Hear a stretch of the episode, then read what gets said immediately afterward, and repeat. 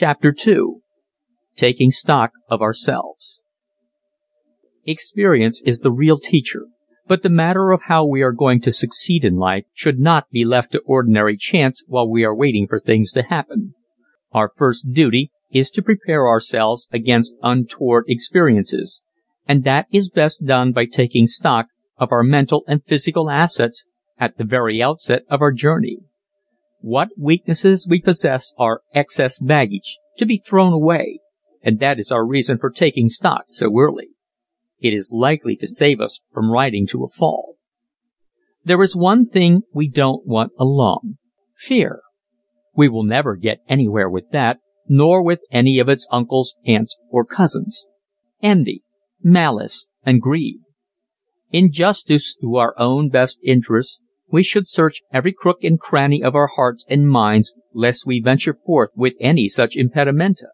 There is no excuse and we have no one to blame if we allow any of them to journey along with us. We know whether they are there or not just as we would know courage, trust and honor were they perched behind us on the saddle. It is idle to squeal if, through association with the former, we find ourselves ditched before we are well under way. For it is coming to us, sooner or later. We might go far, as some have done, through the lanes and alleys of ill gotten gains and luxurious self indulgence, but we would pay in the end. So why not charge them up to profit and loss at the start and kick them off into the gutter where they belong? They are not for us on our eventful journey through life, and the time to get rid of them once and for all is when we are young and mentally and physically vigorous. Later on when the fires burn low and we still have them with us, they will be hard to push aside. To thine own self be true, says the great Shakespeare, and how can we be true to our own selves if we train with inferiors? We are known by our companionships. We will be rated according to association, good or bad. The two will not mix for long and we will be one sort of a fellow or the other. We can't be both. There was a time long years ago, in the days of our grandfathers, when men went to the "bow wows" and later on came back as it were by making a partial success in life, measured largely by the money they succeeded in accumulating. That was before the check up system was invented. Today things are different. Questions are asked. Where were you last? Why did you leave there? Have you credentials? And when we shake our weary head and walk away we fondly wish we had taken stock back there when the taking was good. To thine own self be true, and it must follow as the night the day, thou canst not then be false to any man. When we analyze ourselves and find that we are living up to the quoted lines above, we may safely lift the limit from our aspirations. Right here it is well to say that success is not to be computed in dollars and cents, nor that the will to achieve a successful life is to be predicated upon the mere accumulation of wealth. First of all, good health and good minds, then we may laugh long and loud we're safe on first. So, with these two weapons we may dig down into our aspirations and, keeping in view that our policy is that of honesty to ourselves and toward our fellow man, all we need to do is to go about the program of life cheerfully and stout of heart. For now we are in a state of preparedness. We are at the point where vision starts. Along with this vision must come the courage of convictions in order that we may feel that our ideas are important. And because we have such thoughts we shall surely succeed. It has often been noticed that when we have had a large conception and have with force character and strength of will carried it into effect, immediately thereafter a host of people have been able to say, "I thought of that myself."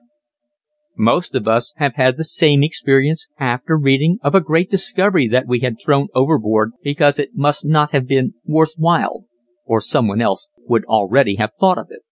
The man who puts life into an idea is acclaimed a genius because he does the right thing at the right time. Therein lies the difference between the genius and a commonplace man. We all have ambitions, but only the few achieve. A man thinks of a good thing and says, Now if I only had the money I'd put that through." The word "if" was a dent in his courage. With character fully established, his plan well thought out, he had only to go to those in command of capital and it would have been forthcoming. He had something that capital would cheerfully get behind if he had the courage to back up his claims. To fail was nothing less than moral cowardice. The will to do had not been efficient. There was a flaw in the character after all. Going back, therefore, to the prescription, we find that a sound body, a good mind, an honest purpose, and a lack of fear are the essential elements of success. So when we have conceived something for the good of the world and have allowed it to go by default we have dropped the monkey wrench into the machinery of our preparedness. We must look about us for a reason. Have we fallen by the wayside of carelessness? Have we allowed ourselves to be discouraged by cowardly ifs? Did we lack the sand?